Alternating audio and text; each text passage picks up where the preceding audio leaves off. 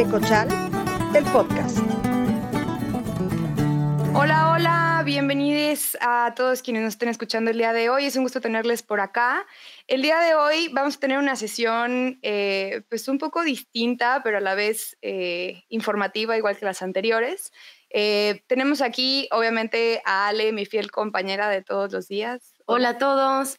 hola, hola. Y por otro lado, tenemos una eh, invitada que logré contactar, que la verdad es que me da muchísimo gusto poder platicar contigo el día de hoy.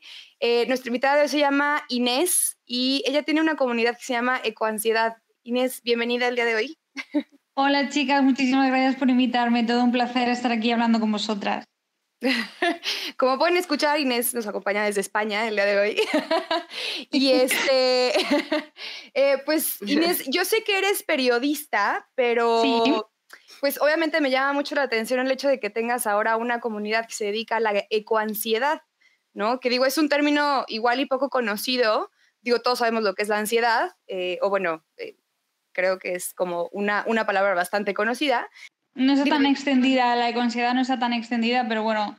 Exacto. ¿Cómo llegaste a este rollo de la, de la ecoansiedad y por qué decidiste hacer esta comunidad?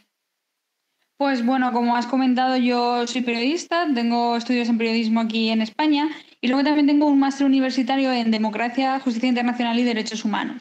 Es decir, tengo cierta sensibilidad hacia estos temas y me interesa todo lo que sea el enfoque humano sobre cualquier perspectiva que haya, ¿no? Eh, en la que pueda trabajar y, ayudar. Y es un poco a lo que me he dedicado todos estos años. Pues he estado trabajando en empresas relacionadas con el medio ambiente, el cambio climático y es, es siempre lo que, lo que me ha gustado y lo que he intentado hacer, además de todos los tipos de movimientos sociales como feminismo, además en los que estoy involucrada. Y este verano eh, simplemente estaba viendo las noticias aquí en España, que no os podéis ni imaginar la locura que fue todos los días, incendio no sé dónde, ha habido un tsunami no sé dónde, ha pasado no sé qué, no sé cuantísimos. O sea, es que un día dijeron que había como 1.500 personas desaparecidas en Alemania.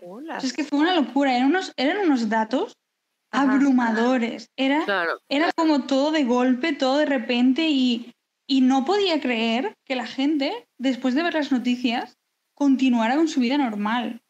Es decir, el, estado en el que yo me quedaba después de ver todas esas noticias no puede ser la típica noticia de 20 segundos y luego otra y otra y otra. Entonces dije, o sea, esto no puede ser, tiene que haber algo más, o sea, no puedo ser la única persona de España que esté viendo las noticias y que se sienta así. Entonces comencé a investigar y descubrí que existe el término clínico de la ecoansiedad, que en Estados Unidos sí que se ha reconocido como enfermedad por el Colegio de Psicólogos de Estados Unidos. Exacto. Y comencé a investigar y vi que en Estados Unidos y bueno, en el mundo anglosajón hay algún paper de alguna universidad publicado, pero la verdad es que es súper poquita cosa. Y luego ya, en tema Europa y sobre todo en castellano, es que no hay nada hecho. Nada. Como si no existiera. Y entonces dije, pues ¿por qué no? Voy a crearlo yo. ¿Por qué no? y nada, simplemente me, me creé un Instagram que es arroba eco.ansiedad en el que compartir mis inquietudes, porque ya os digo que, yo veía las noticias y cada día era una cosa distinta. Y empecé a compartir información, noticias, y en menos de una semana tenía como unas 10 personas diciéndome, oye, esto para mí es muy serio, eh, por favor derívame a un psicólogo o recomiéndame a alguien, porque esto lo voy a contar en exclusiva en este podcast. Me habló gente diciéndome que le habían preguntado a su psicólogo, o sea, habían comentado este tema a su psicólogo, es decir, yo veo las noticias, me agobio muchísimo, pienso en el futuro y me entra un nudo en el estómago, tal. Y sus psicólogos se habían reído de ellos. Sí. Sí, de hecho nos pasó a nosotros que le platicamos a una psicóloga este tema y fue así como de, mm, ¿de qué me hablan? O sea, qué rara, así casi creo que qué raras son. así de, nunca me ha pasado gente, ajá, no, nunca he vivido con gente, o sea, nunca me han tocado pacientes con esta situación. Y, lo más extraño es que fueron tres psicólogas distintas, o sea, platicamos con tres personas distintas. Sí, y, con las tres o sea, yo no soy psicóloga, está claro, pero yo entiendo que si estás tratando a alguien que tiene un problema, tú puedes no ser experta en ese tema, pero intentas por lo menos entenderlo, ¿no? Y comprenderlo, como ¿cómo le intentas hacer que esa persona, que, lo que dice es una tontería? Es que no, no, lo puedo entender, no lo puedo entender. Más bien, siento que, que como justo es un tema muy nuevo, como que todavía no, no hay suficiente información como para que uno se pueda sentir identificado. Entonces pareciera como algo, ay, no sé, como algo aislado, ¿no? Así como, ay, ecoansiedad, o sea, claro que no, ¿qué es eso? Entonces, sí, claro, este pero cuando, cuando está reconocido como enfermedad como tal, no está reconocido como un fenómeno sociológico, está reconocido como enfermedad desde 2007, Claro. que hayan pasado 14 años y no haya nada, me sigue resultando extraño, porque además menudos 14 años de cambio climático llevábamos. Claro, fíjate que yo siento que quienes tienen un poquito más experiencia con estos temas es psicólogos que trabajan con gente joven.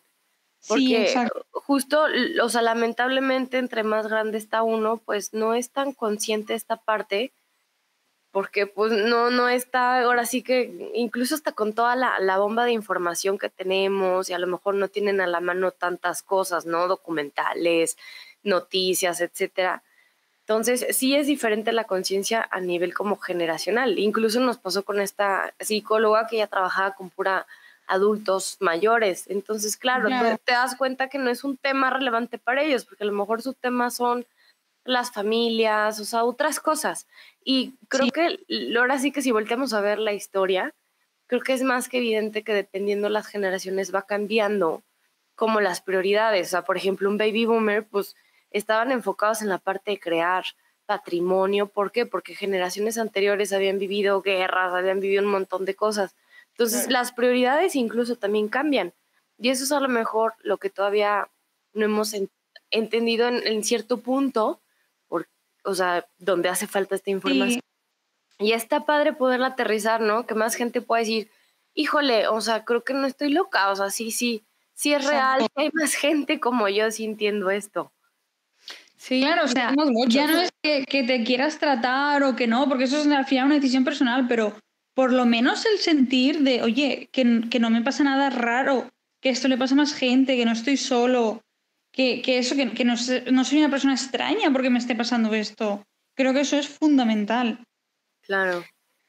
Sí, sí, sí. Y fíjese que yo encontré otro término que se llama ecodepresión, que va como muy ligado a este rollo, que es como un duelo ecológico a causa de la impotencia. O sea, el, hecho de, sentir como esta pérdida de un planeta que en algún momento solía ser eh, sano y funcional y ahorita lo hemos destruido a esta manera en el que ya habemos muchos quienes estamos viviendo este tipo de, situación porque además sentimos que no podemos hacer nada. De hecho, la APA, que es la Alianza de Psicología Climática, lo, lo, definió como un temor crónico de un cataclismo ambiental. O sea, es como si estuviéramos a punto de vivir, bueno, es que estamos, no es como, si estamos a punto de vivir eh, eh, una, una, crisis rudísima. Y cuanto más investigas y cuanto más ves, peor te entra esta crisis, ¿no?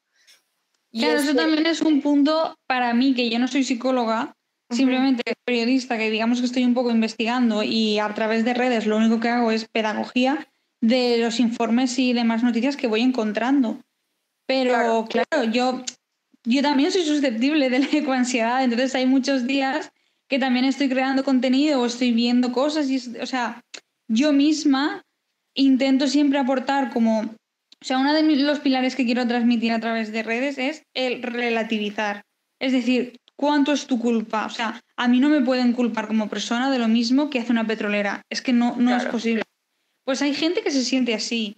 Entonces, eh, intento siempre relativizar el, caso de cada uno, de cada persona, y, saber también cada persona hasta dónde llega tu radio de acción y hasta dónde ayudas a esto, ¿no? Porque creo, creo que eso es muy importante. Sí, no ponerte, perdón, no ponerte toda esa responsabilidad en los hombros, ¿no? Sino más una cuestión de cuál es tu granito con lo que puedes hacer cambio. Claro, a mí es que esto me pasó cuando yo tenía como 12, 13 años y empecé el instituto y empecé a estudiar, porque había una asignatura que era educación, eh, educación medioambiental. Y era todo datos, datos, datos, datos de todo. Y me acuerdo que llegaba a casa y es que me sentía fatal fatal con la vida, fatal con todo, fatal con la, idea de que no iba a tener ningún tipo de futuro y bueno, han pasado un par de años y aquí seguimos estando. Obviamente mucho peor, pero, pero bueno, es un poco lo que quiero lo que quiero que se transmita ¿no? a través de las redes, el hecho de, vale, si es verdad, está todo muy mal, vale, si es verdad, esto nos hace sentir de una forma, pero somos más personas las que queremos cambiar esto que las que no hacen nada. Claro. Y es que aparte el tema es que muchas empresas y mucha, mucha parte de la industria se ha dedicado a hacernos sentir mal a los consumidores en torno a este tema. Claro.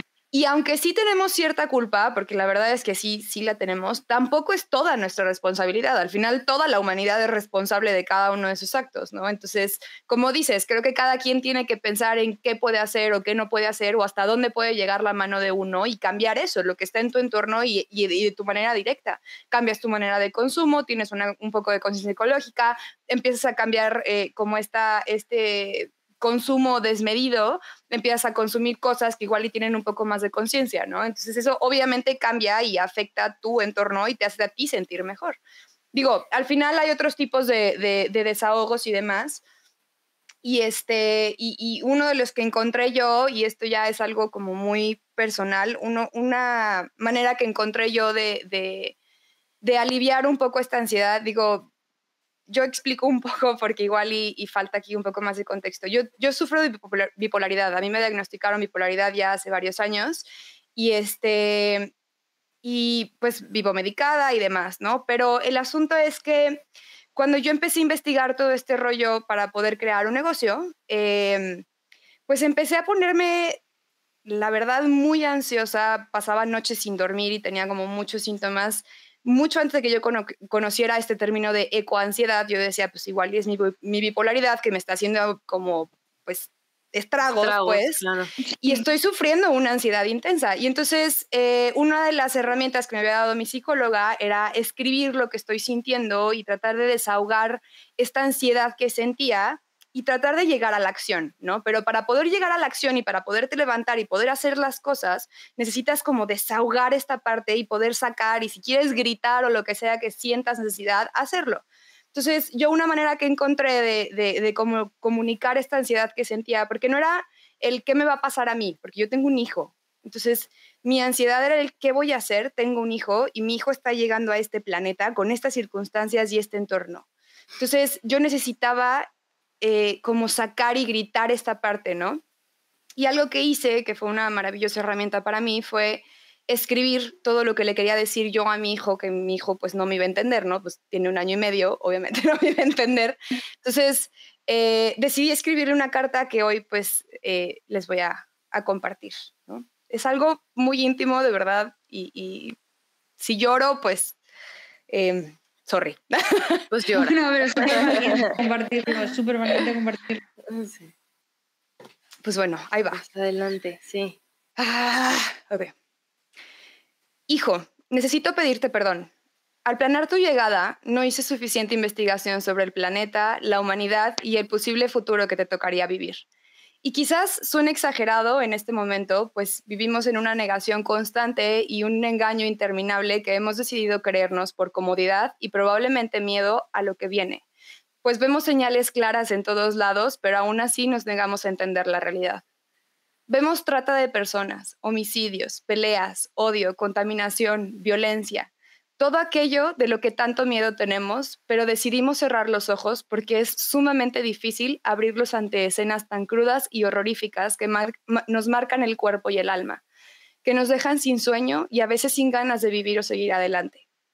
A tu corta edad veo a diario tus ojos llenos de vida, tus ganas de salir a la calle, tu modo de disfrutar cada paso que das y cómo aprendes nuevas palabras y habilidades a diario. Solo tienes un año y me has hecho abrir el alma y aprender mucho más de lo que he aprendido en toda mi vida. Cuando inició la pandemia, tuve la oportunidad y bendición de poderme dedicar a ti al 100% e iniciar un proyecto con el que soñé durante mucho tiempo antes de tu llegada. Y aunque sabía poco al respecto, inicié una investigación que al poco tiempo se tornó en una lucha exhaustiva porque quizás pudiera llegarte a enseñar cómo llevar una vida en armonía con el planeta y tu entorno. Cuanto más investigaba y más veía, leía, aprendía, para poder desarrollar un posible negocio que pudiera darte un hermoso ejemplo, más descubría sobre la realidad tan terrible en la que vivimos y lo poco que nos ha importado a toda la humanidad el futuro, si es que existe alguno. Al conocer a tu papá, platicamos sobre el matrimonio, el tenerte a ti y planear una vida hermosa en donde pudiéramos darte todo aquello que quisieras. Todo con la idea de poder hacerte feliz. Lo que nunca pensamos es que quizás no pudiéramos darte nada de esto a partir de tu cumpleaños número 20. O que quizás es imposible que sepas lo hermoso que es el mar y las maravillosas criaturas que escondía debajo de esas olas gigantescas. Porque para cuando cumplas 25, es probable que no haya más que pocos peces que no, que no han sido pescados aún, o que quizás no podamos ir a que conozcas un mar azul por la cantidad de desperdicios y contaminación que ahora carga y crece por segundos, matando corales y arrecifes indiscriminadamente. Y amor, sé que te preguntarás cómo sucedió, cómo llegamos hasta aquí, cómo es que nadie hizo nada para que no pasara esto. Y creo que es justo que conozcas la verdad. Sí hubo, ha habido mucha gente que lucha hasta la muerte por poderte dar una posibilidad a tu futuro y a la humanidad en general.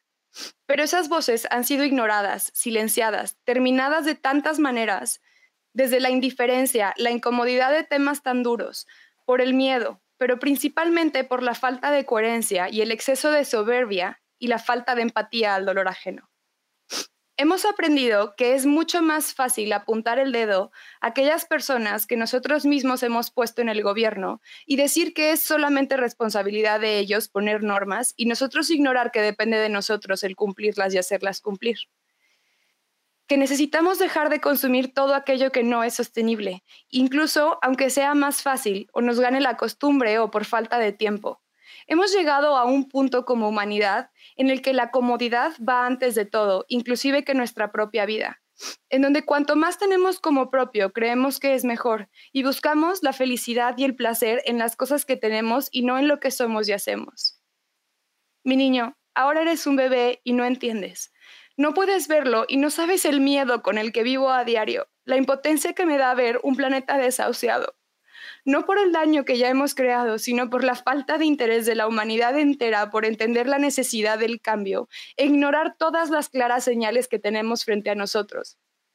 Por saber que nosotros somos la peor enfermedad que pudo haber azotado este hermoso planeta y nos quejamos del virus que ahora viene a acabar con nosotros.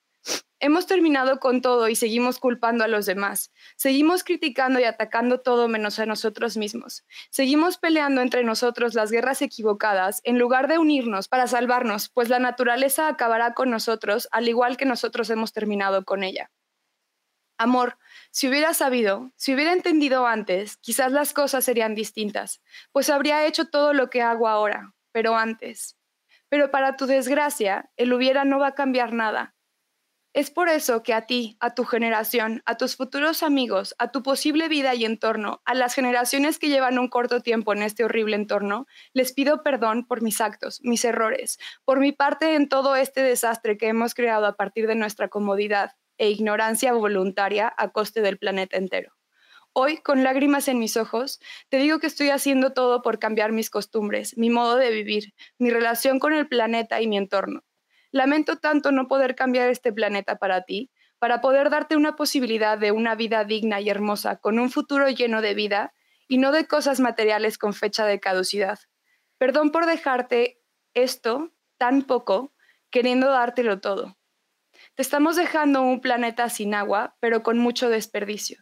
Te dejamos la ironía de una sobrepoblación global sin un sentido de dignidad humana, en donde estudiamos a diario para aprender más sobre nuestros intereses, pero no sobre las consecuencias de nuestros actos. Donde al ver gente que habla, juzgamos sus palabras, su dolor, sus llantos y sus desesperaciones, pero no sus actos ni buenos ejemplos.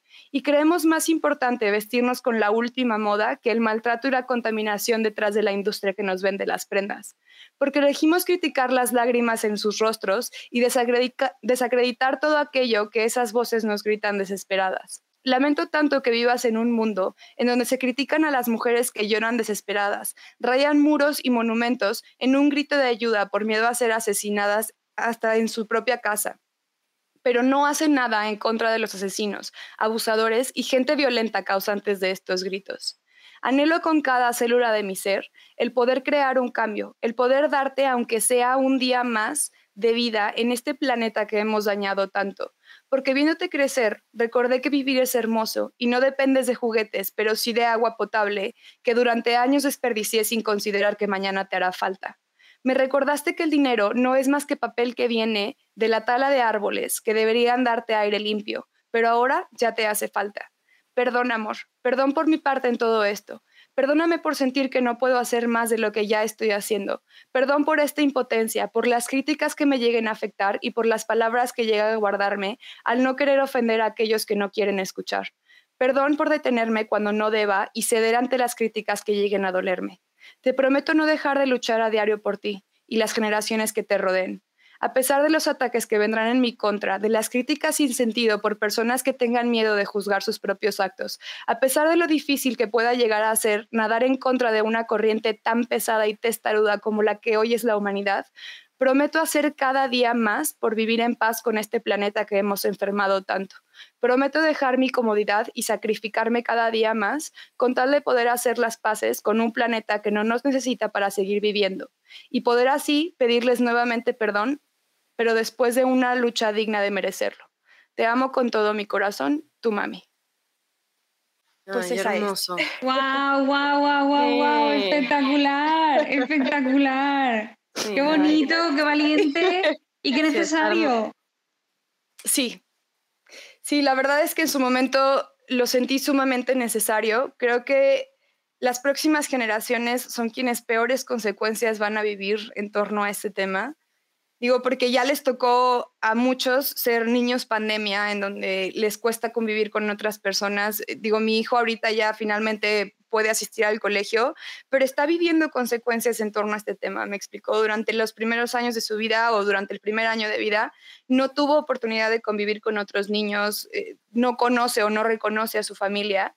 Entonces, eh, sentí súper necesario el escribirle esto y creo que el hecho de comunicarlo, en mi caso, me llevó a darme cuenta de muchas cosas de lo que yo sentía y poder desahogar esta parte. Entonces creo que quizás para personas que están sufriendo este, este tipo de ansiedad pueda llegar a ayudarles el, escribir eso que sienten, inclusive escribírselo a ustedes mismos, ¿no? O sea, el, el Claro, eso estaba pensando yo, en, en las personas que tienen tanto miedo hacia el futuro, que se escriban una carta hacia sí mismos también para el futuro, para leer dentro de tres, cinco años, porque vamos a seguir estando.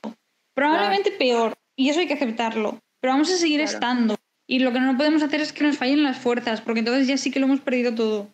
Claro, o sea, ahora sí que no queda, no queda de otra más que intentarlo. Y a mí me encantó esto, yo quiero sumar aquí un comentario. Gaby escribió esta carta, meses después empezó el podcast. Y eso me encanta porque o sea, uno se puede quedar como en la angustia, en, en, en la parte pues, que, que, trae todo esto, ¿no? O sea, que trae una parte de ansiedad, ¿no? Desesperanza, frustración, culpa, rabia, tristeza. Pero, o sea, Gaby me encanta porque pues sobre eso decidió tomar acción y pues su granito de arena es este, es este ecochal, que es justo, o sea, ahora sí que transmitir un poquito más de conciencia a más gente. Y de eso se trata, o sea, no se trata de, de, pues sí, o sea, evidentemente no vamos a poder cambiar y el, y el rumbo del, del planeta va a seguir, pero sí que queda en nuestras manos, ¿no? Y qué padre que uno pueda voltear a verse a sí mismo y decir, híjole, pues esta es mi, mi aportación, este es mi granito de arena y ver que gracias a uno más gente va diciendo, híjole, sí es cierto, creo que la estoy regando en esto, no había hecho estos cambios, no me había dado cuenta de tal manera. Entonces, es, lo padre y es lo bonito de este tipo como de acciones. Digo, además de, de la parte como terapéutica que tiene para cada quien poder un ejemplo. hacer. Exactamente. De hecho, o sea, bueno, yo investigué así como varias cosas porque no, no deja de ser como una situación que igual y te puede paralizar, o sea, ya cuando traes esta ansiedad como muy fuerte, o sea, porque he escuchado gente, por ejemplo, que no se atreve a subir un avión por el hecho de saber de todo lo que está contaminando, que cancelan viajes. La parte de la comida también es otro tema. Entonces, si te fijas... Y a mí también me hablan mucho de, de gente que está incluso portando relaciones personales con amigos, con familiares, con tal, porque a lo mejor cuentan cómo se sienten y les dicen, ay, pero si eso es una tontería, ay, pues no pienses en eso, ay, y se, si lo que hacen es angustiarse más. Y al final deciden cortar esa relación familiar. Es decir, te puede afectar en todo, en todo. Y es que algo que pasa mucho es que eh, a quienes somos, digo, yo digo el término ecolocos, eh, porque me da mucha risa esa, esa, terminología, pero la verdad es que sí, o sea, quienes estamos como muy apegados a esta cuestión ecológica y, y sufrimos este tipo de ansiedad, somos poco entendidos. Y a la hora de comunicar este tipo de cosas y a la hora de querer comunicarlo, porque sientes la necesidad de decirle a la gente y de proporcionarle esta información que consideramos sumamente importante, porque lo es, eh, la gente piensa que es, que es una exageración o que estamos siendo dramáticos o que estamos eh, llevando esto a, a, puntos en los que no, no salimos de una realidad, ¿no? Claro, pero, o sea, yo entiendo esa especie de odio o por lo menos cero comprensión porque al fin y al cabo tú te conviertes en la voz de la conciencia. O sea, el mundo va genial, maravilloso. Todo lo que hace es crecer, comprar más. Y cada año antes, el Black Friday, las Navidades, compras, sales de vacaciones, gastas de dinero, todo, todo, más, más, más, más. Y de pronto tú dices, oye, para un momento, ¿te estás dando cuenta de esto? ¿Estás viendo esto? Y es como de, no, no, no, es que, es que no quiero ver, no quiero ver. Entonces, claro, te conviertes tú en la voz de la conciencia y al final tú eres el personaje malo. Pero no eres más que, que una persona que eh, en vez de meterse en toda la vorágine que vivimos, ha decidido parar un momento y decir, espera, ¿qué estoy haciendo? Claro, de hecho, este tipo como de grupos, por ejemplo, lo que tienes Inés, o sea, crear comunidad, se me hace como lo mejor, porque justo ahí vas a encontrar esa gente que te puede comprender y con la que puedes compartir este tipo de temas, y gente que es igual de sensible que tú a los temas, y no sensible de que de que, no sé, o sea, no aguantes, sino sensible al contrario, que, que realmente tocas fondo con, con tu planeta, con los temas, con todo, y es gente con la que puedes compartir. Entonces también lo agregaría yo, además de la carta que puedan hacer, además búsquense un grupo de, de gente donde puedan sentirse apoyados y donde puedan compartir este tipo de cosas. Oigan, se pasa en cualquier situación, ¿no? O sea, está por ejemplo, o sea, la gente que vive violencia crea su propio grupo, porque claro, no es lo mismo quien te dice, ay, sí, salte de ahí, de ese de esa situación de violencia y deja tu Y tú, a ver, o sea, no entiendes por qué no estás en esa situación. Entonces, es lo mismo, es lo mismo en el tema de violencia, es lo mismo en el tema de adicciones, es lo mismo en cualquier situación. Entonces, es igual, o sea, buscar como tu grupo con quien te puedas sentir realmente comprendido y puedas como compartir, o sea, pues este sentir, ¿no?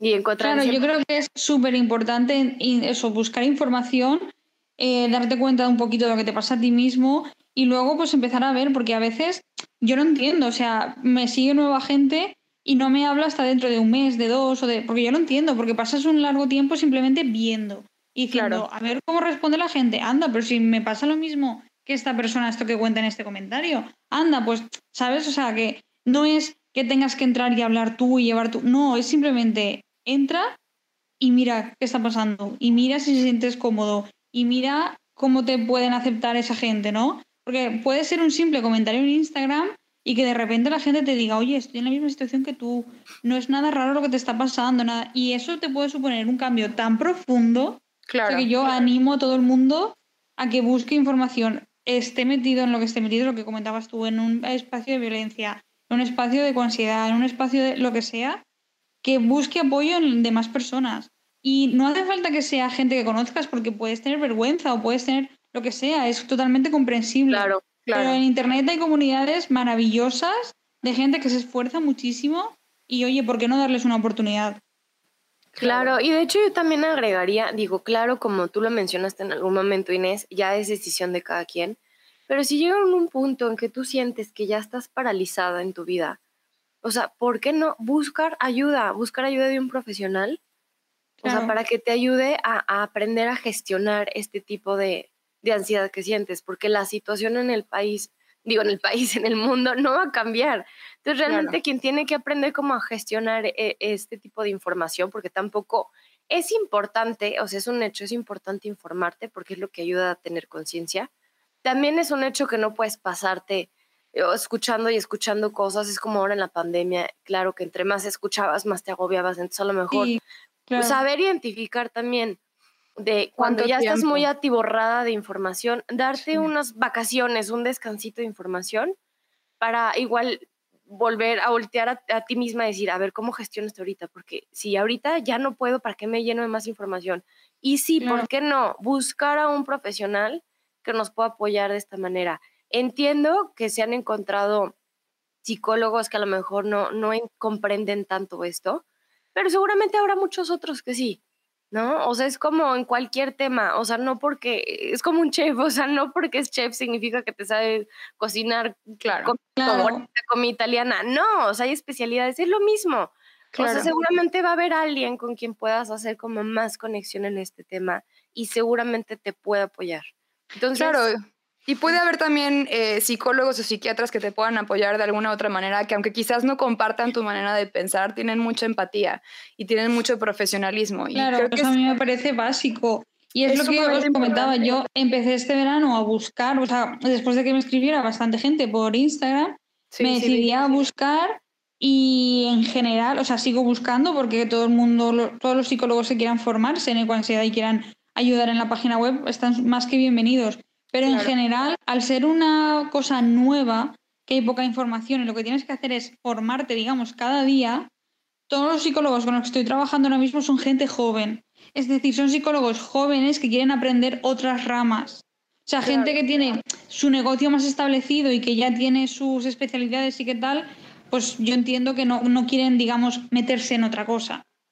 Claro. Claro, y es respetable, o sea, también cada quien eh, platicará de temas que entienda o que se pueda llegar a sentir cierta, empatía, ¿no? O sea, digo, al final, eh, esta, esta parte profesional, yo sigo a una, a una psicóloga que se llama psicoterapeuta, soy psicoterapeuta y mamá, y, este, y habla mucho en torno a, varios temas, ¿no? Y mm, yo quise platicar con ella en torno a la, a la ecoansiedad y me sé que no se atrevía a platicar de esto porque pues no conoce suficiente respecto al tema, ¿no? O sea, obviamente si llega es súper importante. O sea, yo, yo estoy hablando, hoy ya te digo, los psicólogos que ahora mismo en la web de ecoansiedad son psicólogos formados en ansiedad. Y ahora se están especializando en la ecoansiedad. Pero claro. ya vienen de ahí, no, no es gente que trate algo completamente distinto y que de repente diga, oye, pues mira, aquí hay negocio y también. No. O sea, para nada es la idea, para nada es. Vamos, no es con la gente con la que quiero crear comunidad. Claro, claro, claro. Y es que al final, eh, digo, no se ha querido eh, denominar este, esta ecoansiedad como un trastorno mental, porque el miedo que se padece es un miedo racional a diferencia de una ansiedad normal. Por eso se necesita una capacitación distinta, porque el tipo de empatía que se tiene que tener en una situación así, con, con la ecoansiedad en sí, es distinta. No se puede tratar como una ansiedad normal porque no es un miedo irracional, es un miedo racional, es un miedo a algo real que está pasando. Y aunque nos podamos imaginar eh, panoramas, digamos, que ciertas personas puedan considerar que son irreales, no quiere decir que lo sean, pues no existe evidencia suficiente para decir sí, sí es cierto o no, no es cierto. sabemos que va a llegar un momento en el que efectivamente va a haber un cataclismo ambiental. Entonces, este miedo es 100% real, no se sientan solos, siéntanse acompañados, busquen grupos de equipo, eh, digo, de, de, apoyo, busquen gente que les pueda entender, comuníquense con sus familiares. Si sus familiares no les entienden, no pasa nada, busquen a alguien más que les pueda ayudar. O sea, gente hay, entren a Ecoansiedad porque de verdad, digo, yo por eso le escribí a Inés, porque la verdad es, eh, me parece una comunidad maravillosa. Búsquenla en, Instagram, vale la pena informarse, dense tiempo para entender, para, para buscar eh, información, pero no se saturen, dense también tiempo. Está bien que busquen su salud mental, su paz mental, y algo que les puede brindar esta paz y esta, esta salud y esta estabilidad es hacer ustedes el cambio. No podemos esperar el cambio en las demás personas, pero sí en nosotros y apoyarnos en gente que también esté buscando este cambio. Claro, y si mientras estamos haciendo ese cambio nos surge la ecoansiedad, simplemente apuntar que lo que estábamos comentando de las noticias y también lo de cuando te sientes sobrepasado por la, por la realidad, digamos, por las noticias del día a día. Yo siempre intento, o sea, yo lo que hago es pedagogía muy básica, yo no soy psicóloga, soy periodista y lo que hago siempre es enfocar las noticias o lo que esté pasando en la ecoansiedad. Es decir, oye, esto ya ha pasado, ¿vale? ¿Cómo lo puedo afrontar? ¿Qué me va a suponer? ¿Con quién puedo hablar? Porque tampoco quería hacer un Instagram de noticias, porque eso ya existe, y hay gente que lo hace mejor que yo, y no es a quien quiero ayudar. A quien quiero ayudar no es una persona que esté viendo noticias de desastres todo el día. No, quiero ayudar a gente que ya sabe que pasa algo, que ya sabe que a ellos les pasa algo y que quieren hacer algo al respecto. Y de eso Claro. va Ecoansiedad. Claro. Y es Ay. maravilloso lo que haces, Inés. Muchas felicidades, de Gracias, verdad. gracias a Sí. vosotras por vuestro podcast y por esta súper entrevista. Me lo he pasado genial. Ay, qué bueno, qué gusto, nosotros también. Y de hecho, pues bueno, ahora sí que nada más como para cerrar, quisiera como compartir a toda la gente que nos escucha que sí, que efectivamente la crisis climática también tiene secuelas psicológicas y que espero que en este espacio encuentren ese espacio también de comprensión para cada uno de ustedes. Entonces, pues Qué bueno, bonito, muchas gracias. muchísimas gracias. Muchas gracias a quienes nos hayan acompañado el día de hoy. Es un gusto haberles tenido por acá. Espero que hayan sentido eh, pues un poco de abrazo y de, de empatía a quienes estén padeciendo esta situación. No duden, por favor, en escribirnos de verdad eh, tanto a Inés por Ecoansiedad como a cualquiera de nosotros en nuestras redes. Y este, pues los estaremos escuchando. De verdad, siéntanse apoyados, estamos con ustedes. Y si saben de alguien que padezca de esto, por favor, recomienden el podcast o lo que sea que sientan que pueda ayudarles, denles ese apoyo que necesitan. Y pues nos despedimos, es un gusto haberles tenido por acá, que nos hayan escuchado, les mandamos un fuerte abrazo y este y pues muchas felicidades Inés, de verdad me encanta que Gracias, hayas gracias, creado algo así. Me sí, encanta. qué padre, qué padre. Neta, yo ni siquiera que algo así. Y qué fregón. Esperemos aquí también eh, estar haciendo una comunidad así mexicana Sí, o que se estén uniendo también, me- ahora sí que mexicanos por allá. Ay, sí, ojalá. Sí, sin duda, nada. Gracias a vosotras por el trabajo que hacéis también, que es increíble. Y, nada, seguimos en contacto, nos seguimos, nos compartimos y, y todo. Y nada, gracias de nuevo. Bueno. Pues bueno, estaremos en contacto. Muchas gracias Inés. Vale, perfecto, bien. gracias, hasta luego. Bye. Bye.